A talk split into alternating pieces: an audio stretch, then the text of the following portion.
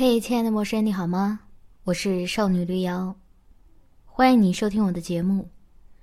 四月更新并不算太多，我仍然还是想要感谢每一个留下来的你，谢谢你愿意等我。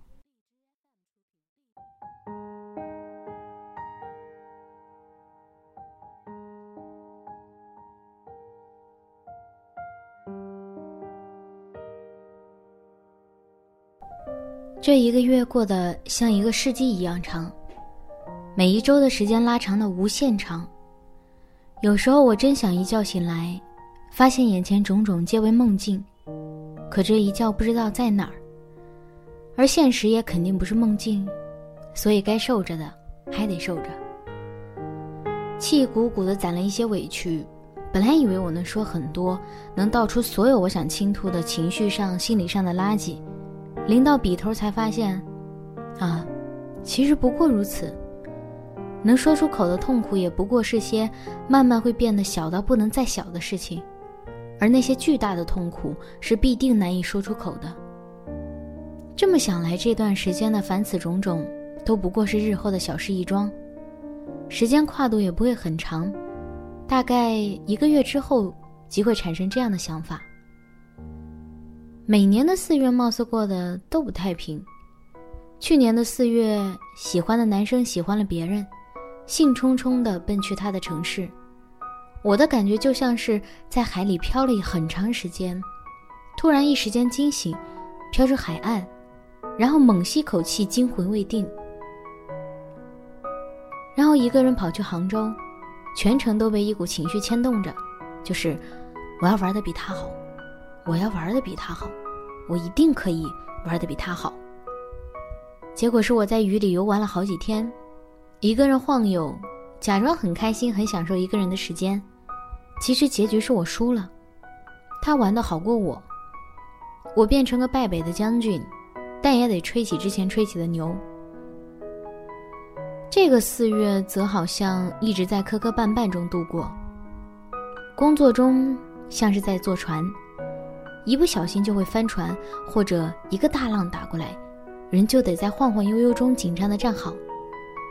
当然也怪自己是个疏忽大条的人，需要付出几次代价才能纠错。成年人就是不断为自己的错买单，只不过希望这单子付的小一点。昨天还和朋友讨论，好像在工作中很多人都觉得自己的付出和得到不成正比，他是那种付出全部的人。但付出和得到不成正比这件事情，可能不止工作如此吧，情感啊、家庭啊、朋友啊，貌似都是如此。每个人都委屈，每个人都这样觉得。对工作，其实没什么可指摘的，不过是适者生存，觉得适合的、舒服的就做，没那么适合就调试，调试不过来就换合适的，别那么看重。现在的社会真不会让人活不下去，不过是我们都想活更好罢了。前天晚上我跟 K 游泳回来，坐在沙发上突然崩溃大哭，杂事很多，没一件可以立马解决。而他这周每晚都有新的问题要跟我讲，内容基本都是我不好的地方。原来，没有人是没脾气的人。被念了太多不好的地方，我也会有脾气，而且不知道如何应对，累积了三四天的怨气，终于在前天晚上哭了出来。开始挤眼泪的时候，心里怨恨，眼泪怎么还没掉下来？挤了一点点后，开始越流越多，到最后止都止不住。K 则忙活着先把泳衣之类的东西洗净晾干，歇下来看见我哭了，先坐在我身边，抱我一小会儿，让我在爱人的肩头哭一下。然后又说我哭得好好笑，还三百六十度拍视频记录。我表演完了就收，差不多也就哭完了。人不可能，人可能真的会有突然崩溃大哭的时候，也许是体内郁积怨气的气泵突然满了，不得不放出来一些，不然会憋坏，最后生病。所以啊，有气的时候，还是想办法发泄出来。选合理合适的方式，不要一个人憋着，也别找消极的方式。这可能是我产出内容最少的一个月，剧本也只完成了一个，文章好像也只写了一篇，现在是第二篇，电台节目也只录了一期。如果把这期录完，可能要到五月才放出来，也就是四月电台只录了一期，当然也可能放在四月末。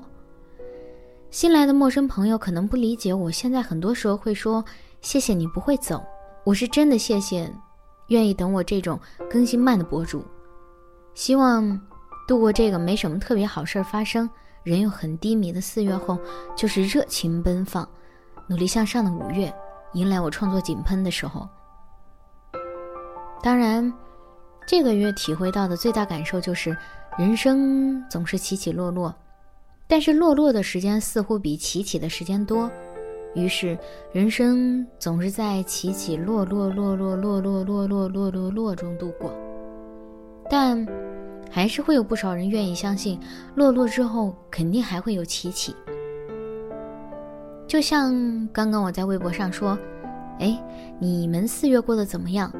很多人都回复不好、不好、不好，但也有人说有点糟，但在努力变好。我觉得有这样的心态。人就不会一直颓下去，落落的时间即使长一点，也仍然会有起起到来的。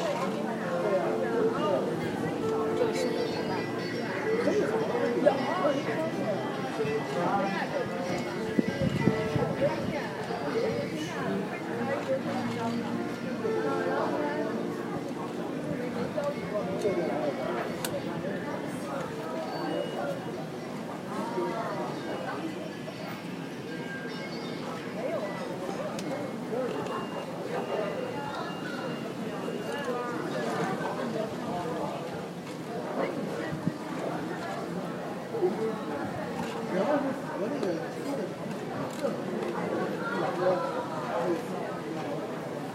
以在看